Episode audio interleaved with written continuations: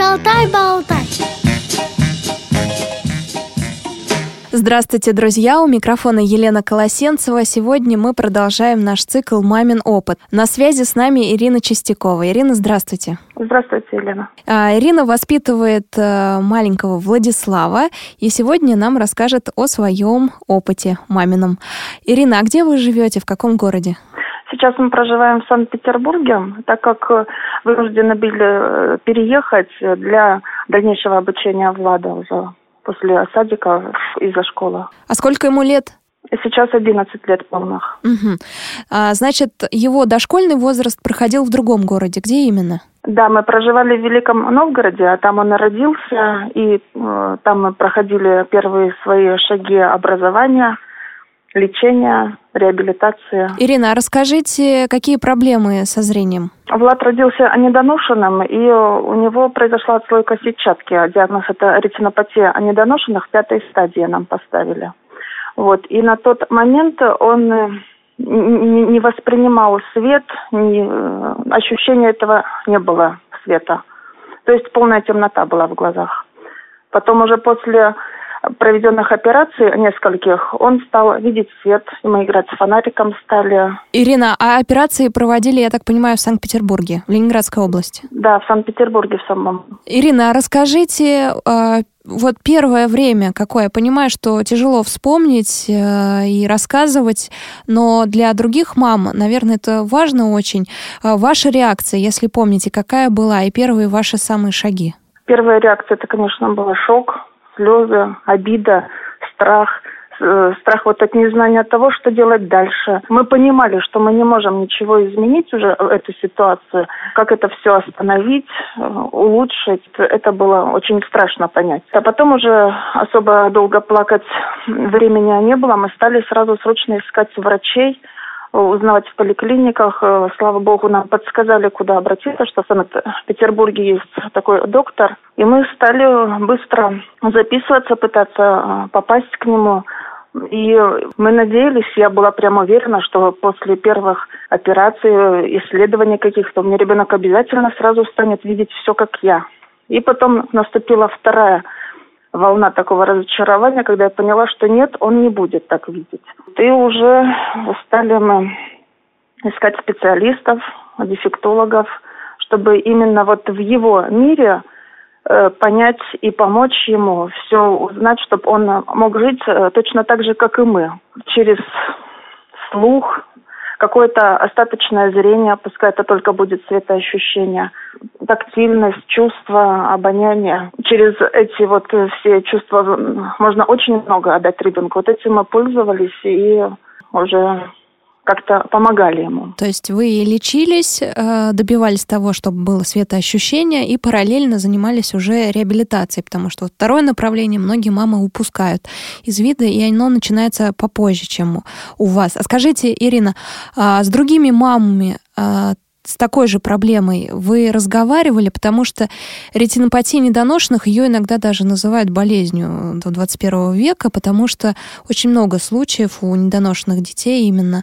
э, такой диагноз. Общались ли, ли с родителями? На тот момент, когда я узнала, у меня в моем окружении не было никого с данным опытом. Кого-то искать, честно говоря, специально в начале. До этого даже у меня мысли не доходили, потому что сразу пытались э, не упустить время и пытаться помочь ребенку и лечением, и э, вот реабилитацией потом. Честно говоря, не искала. Было уже впоследствии, да, когда мы обратились эм, в библиотеку для слепых и слабовидящих в Великом Новгороде. Там мы уже, да, знакомились с мамочками, у которых такие же дети. Они были все младше нас – Получается, что они от меня что-то слушали. Ну, честно говоря, я от них тоже что-то черпала нового. А когда ездили к Дискаленко, там а, встречались э, с похожими историями? Да, конечно, да, встречались, все разговаривали. Но в основном это были разговоры, как проходит лечение, какие возможности есть в каждом городе именно обучения реабилитации ребенка. И понимали мы тогда уже, что в крупных городах это все развито лучше намного. В Великом Новгороде мы пытались все, все, конечно, с него выжить, но база очень неподготовленная именно для детей с, с нарушениями зрения. Как-то для опорников больше есть, для других там диагнозов что-то больше, а именно с нарушением зрения не очень это вот у нас развито. И поэтому вот так мы и построили всю свою жизнь, что вначале что мы могли дать в Новгороде, мы попытались все это сделать, не мы именно, а очень много дали специалиста, тифлопедагоги, а потом уже... Переехали в Санкт-Петербург. Да. Ирина, у вас есть в Великом Новгороде клуб э, для родителей незрячих и слабовидящих детей. Умка э, называется. Мы про него э, разговаривали у нас в эфире. Расскажите о вашем знакомстве с этим клубом и что он вам лично дал, принес в вашу семью. Мы попали в него в золотые руки тифлопедагога Натальи Геннадьевны и психолога Наталья Александровна, когда Владу было три года. Посещали э, раза два-три в неделю. Ну, конечно, этот клуб, без него бы, мне кажется, мы бы не сделали ничего, потому что Наталья Геннадьевна очень многое Владу дала. Они э, занимались тем, что ребенку надо э, делать каждый день то, что он должен понимать, чем живут и как живут звери в лесу. Они рыли берлоги, нора, цветы, деревья, кора какая, какая погода. То есть метель, не метель, это надо посмотреть. Это если зрячий ребенок смотрит из окна, то, естественно, с незрячим одеваешься, идешь на улицу, и все вот это там происходило. И потом э, начали обучение уже считать, писать, буквы, цифры, все вот изучали, все Наталья Геннадьевна полностью это Владу все дала. А со мной психолог работала э, именно со мной нам и бабушка помогала, и с бабушкой, что жизнь на этом не останавливается, что у нас очень замечательный ребенок, что надо только двигаться вперед и только все вместе, только вот все вместе объединившись мы можем э, дать ребенку многое, больше, чем когда один человек пытается это сделать. Ирина, а расскажите, какие вы внесли изменения в квартире? Специально не вносили никаких изменений, потому что ребенок должен уже понимать, какие опасности на его пути встречаются. Он должен знать розетки, свет, выключатели, углы. И что это будет не только в нашем доме, где он выучил каждый угол и где все стоит у нас, но он должен понимать, что это может быть э, в новой обстановке, где угодно. Он он не знает, где это находится и должен быть к этому готов. Поэтому специально мы никакой защиты мы не применяли. Мы только ему э, давали четкие указания словесные, куда идти, повернуть, рука, чтобы перед собой была, чтобы голову не наклонять, чтобы лбом это не встретить, чтобы на уровне груди он тоже защищался как-то. Это все советы, которые давал тифлопедагог, да? Да, Или конечно. Вы... Угу и тифлопедагог, естественно, с их помощью мы все это и проделывали, да. А, друзья мои, мы сейчас прервемся на несколько секунд, я к вам вернусь через э, паузу. В зной и в мороз шутку серьез.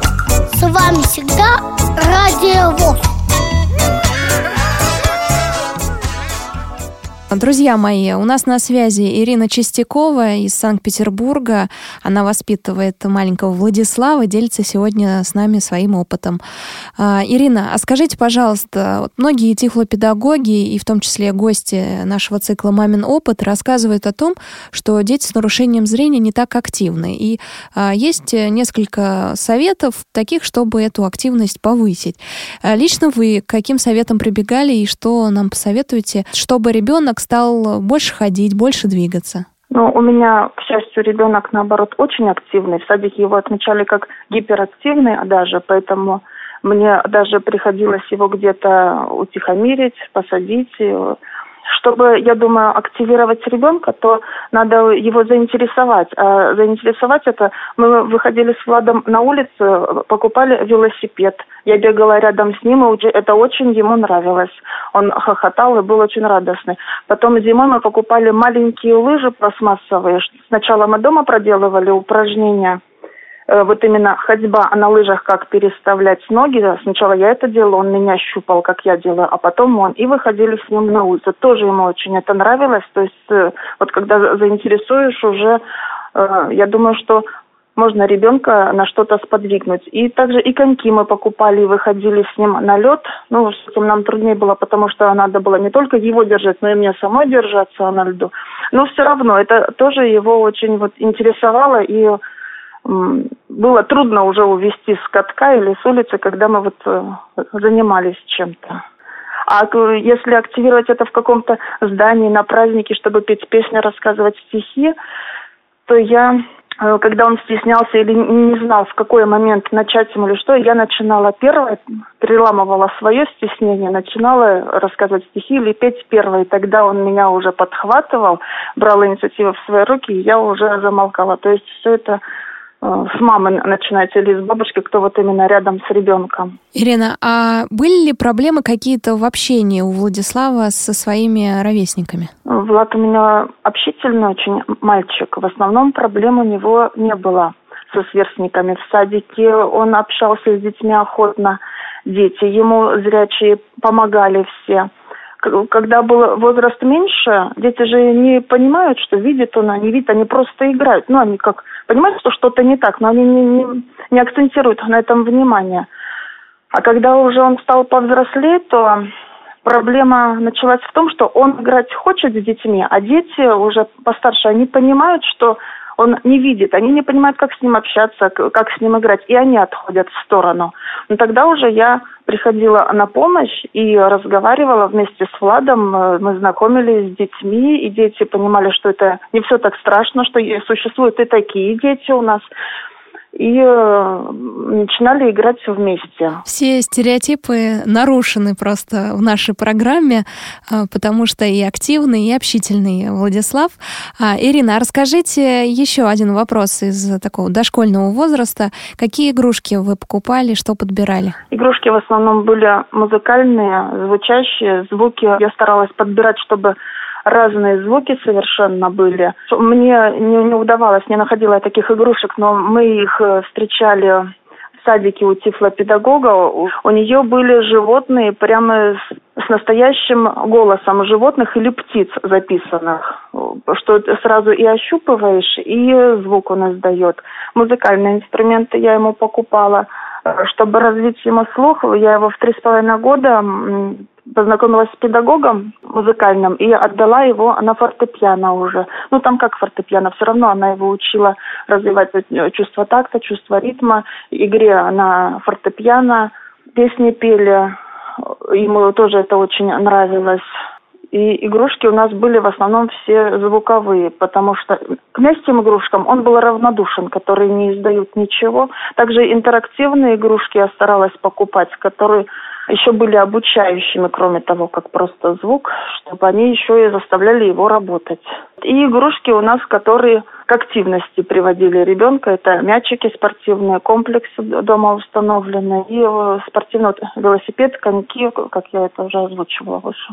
Ирина, а сами изготавливали игрушки? Сама я делала, изготавливала ему цепочку такую из ткани, которая, обрезки ткани соединяются разными застежками. Пуговицы, кнопки, молнии, липучки, шнурки. Вот такое я изготавливала. Также он пользовался у тифлопедагога доска, на которой были разные замки, ручки, крючки. А что открывать, это я не изготавливала, потому что это уже было. А еще для облегчения, вот для деток, у кого остаток зрения какой-то есть, в садике Э, с дефектологом, мы вдвоем создавали ему вот эту комнату именно для него. Я шила черный коврик, а она выкрашивала стульчик и стол детский именно в белый цвет, чтобы ему легче было уже, чтобы он пользовался остатками зрения, развивал это. Многие родители незрячих детей предпочитают э, с ними лепить, как э, с помощью пластилина, так и с помощью глины. Вы занимались лепкой? Мы занимались лепкой, занимались и я лепкой дома, и в садиках, во всех образовательных учреждениях. Честно говоря, он не очень интересно ему было заниматься лепкой, э, либо увлекало это минут на 5-10 и не больше. Но эти 5-10 минут мы пытались, да, элементарно шарики лепить, колбаски лепить. Ну вот это у нас э, не очень продвинулась. Интересно, наверное, не возник. Я так понимаю, он все больше любит э, спорт, да, такие активности, за столом сидеть не, не то чтобы любят, да? За столом он любит вот сейчас сидеть с компьютером, очень любит. И активно это, да, игра. Раньше, так как и не было у него компьютера, то это было, да, прогулки в парке, мы гуляли, слушали, нюхали, шуршали листьями, в магазин ходили, мы как вот ориентированию я его учила. Потом он с магазин, магазин был в нашем доме находился, он обратно уже шел домой один, а я шла сзади а него. Ему это было тоже все очень интересно, он хотел все сам это делать, научиться. Это он у меня ходил, наверное, лет в шесть. С магазина уже домой один пытался. В магазине он расплачивался у кассы, давал деньги, брал сдачу. Но деньги он, конечно, не отличал. Он говорил, сколько он дает, ему отвечали, сколько ему дают сдачу. Ну, если честно, деньги сложно отличить, и э, очень быстро стираются эти тактильные меточки. Угу. Ирина, а когда компьютер появился в жизни Владислава? Компьютер в 9 лет у нас появился. Родители одноклассника подарили программу говорящую, и уже, чтобы она, конечно, не лежала у нас мертвым грузом, мы купили компьютер. И э, вначале он прослушивал все обучалки, уроки, как э, работать с компьютером именно. Когда он это все прослушал, выучил, он уже сел за компьютер. У него что-то не получалось, но, честно говоря, я ему не очень... Вначале я что-то пыталась помочь, а потом ну, это было элементарно моя помощь. Закрыть, открыть, э, открывал он сам окна, а закрывать с этим у него была проблема. Он не знал, как их э, закрыть. Вот э, элементарно что-то такое я помогала. А потом уже он сам все осваивал. Что-то, если он не понимал, он прослушивал в этих аудиоуроках своих. И сейчас он очень активно им пользуется. Много у него своих развлечений, и планшет, и телефон, и компьютер, и активно очень вот этим пользуется. А, скажите, пожалуйста, а какими э, ресурсами вы пользовались? Я так понимаю, что в библиотеке какую-то литературу давали, а вот вы лично в интернете э, что находили? Какие сайты посоветуете нашим родителям? Пользовалась только литературой э, с библиотеки, статьями с журнала, что рекомендовали мне, и книгой Новгу выпущенной «Это особые дети», вот социализация их э, и воспитание. Честно говоря, вот интернет-ресурсами как-то и не пользовалась я. Просто потому что не нашли ничего полезного или, в принципе, не доверяете интернету? Доверяю, потому что, может быть, и не находила, и особо и времени не старалась. Ну, когда я не старалась, может быть, даже искать это. Угу. Все время старалась вот посвятить ребенку, именно куда-то отвезти на занятия. Мы с шести месяцев в бассейн с ним ездили. То есть у нас очень активно этот период, вот именно с полугода уже проходил очень активно. Он посещал и какие-то секции, и образовательные, и медицинские, поэтому вот этим жили мы. Не искала, честно говоря. Угу. А в бассейн в каком возрасте вы пошли, вы сказали? Шести месяцев мы ходили. Шести месяцев уже, да? Для грудничков, угу. да. А массажи? Массажи мы использовали очень активно, потому что я больше верю в массажи, чем в таблетки. И мы его использовали с месяцев трех. Каждый сеанс у нас был по 20 дней и делали через два-два с половиной месяца.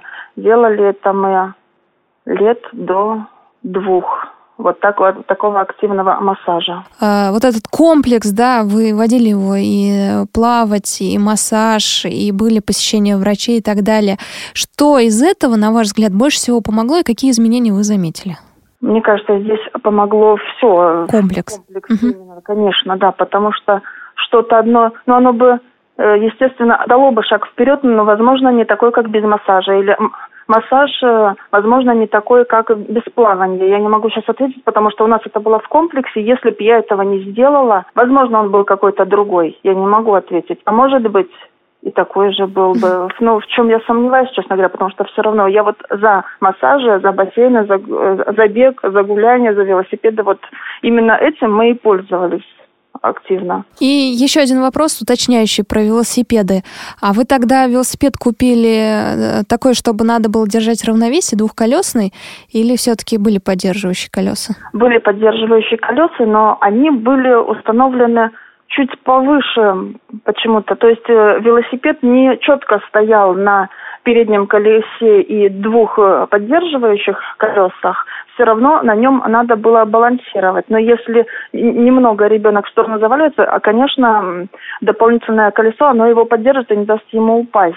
А, а потом, когда он уже вырос, мы попытались снять эти колеса. Они у нас при перевозке еще сломались, поэтому еще нам пришлось снять. А у него все равно интерес очень высокий был к велосипеду. И мы тогда выходили на двух колесах и бегали. Кто быстрее, то мама, то папа рядом бегут чтобы не дать ему упасть, потому что травма угу. дополнительная это уже тоже минус. Спасибо большое, Ирина. И у нас заключительный вопрос, как всегда в программе «Шалтай-болтай». Я прошу нашего гостя, нашего спикера, человека, который находится на связи с нами, подвести итог такой, дать общий совет для родителей, воспитывающих детей с нарушением зрения. Я хочу сказать всем, что надо любить своего ребенка, и показывать ему это, обнимать, э, целовать, гордиться им обязательно, хвалить. И не стесняться своего ребенка в обществе. Э, может быть, помогать даже еще людям понимать то, что есть еще другая категория людей. И ни в коем случае не зажиматься не отмалчиваться перед людьми, когда поступают вопросы, а не показывать ребенку, что мама его стесняется. Вот что я, я хочу сказать. И наши дети вообще очень много могут достигнуть, только им надо помочь вот толчок дать. И в любви дети не могут вырасти закомплексованными. То есть их надо любить, показывать и гордиться ими обязательно, и верить в них. Спасибо большое за ваш совет. Друзья мои, прислушайтесь к словам. А еще от своей семьи я хочу поблагодарить Мамаеву Наталью Геннадьевну и Мореву Наталью Александровну за подготовку Влада к школе, за ценные советы, которые они давали нам, как лучше понимать и строить с ним общение, и помочь сыну более полно адаптироваться в окружающем мире. У нас сегодня был цикл «Мамин опыт» в программе «Шалтай-болтай». На связи была Ирина Чистякова, которая воспитывает Владислава. Ему сейчас 11 лет, но говорили мы как раз о дошкольном периоде жизни. Спасибо большое, Ирина. Спасибо вам. До свидания, друзья. Я с вами прощаюсь. Если у вас остались вопросы или вопросы к нашей гости или ко мне, то присылайте их на почту радиособачка радиовоз.ру с пометкой «Шалтай-болтай».